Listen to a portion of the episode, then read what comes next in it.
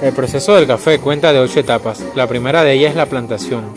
En ella se da inicio a un ciclo natural que verá crecer a las semillas hasta convertirse en plantas que pueden alcanzar los 10 metros de altura.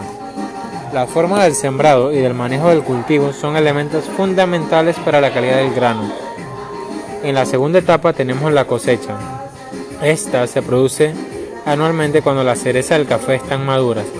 Existen dos métodos distintos para realizar la cosecha, picking y stripping.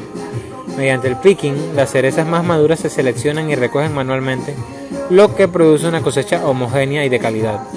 Y en el stripping es un proceso mecanizado en la mayoría de ocasiones en la que se recogen todas las cerezas a la vez, por lo que suele realizar posteriormente una comprobación para seleccionar más detalladamente las cerezas. En la tercera etapa tenemos el procesamiento.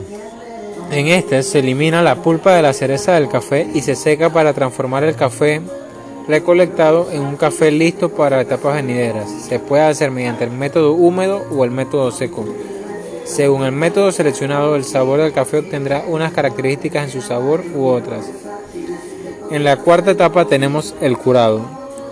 En el curado se materializa antes de su exportación. Su función principal es eliminar la cáscara que recubre el grano para clasificarlo según su calidad, forma y tamaño. En la quinta etapa tenemos la cata del café. La degustación se lleva a cabo a distintos momentos del proceso y de formas muy distintas. Su objetivo es analizar su calidad y sabor.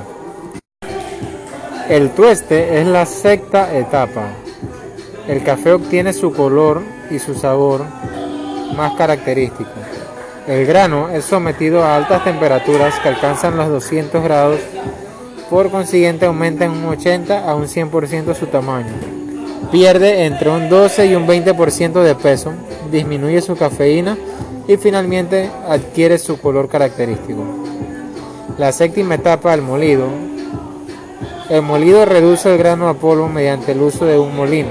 Si se prepara el café justo después de este proceso, se obtiene un aroma y un sabor más intenso. Y la octava etapa es la preparación.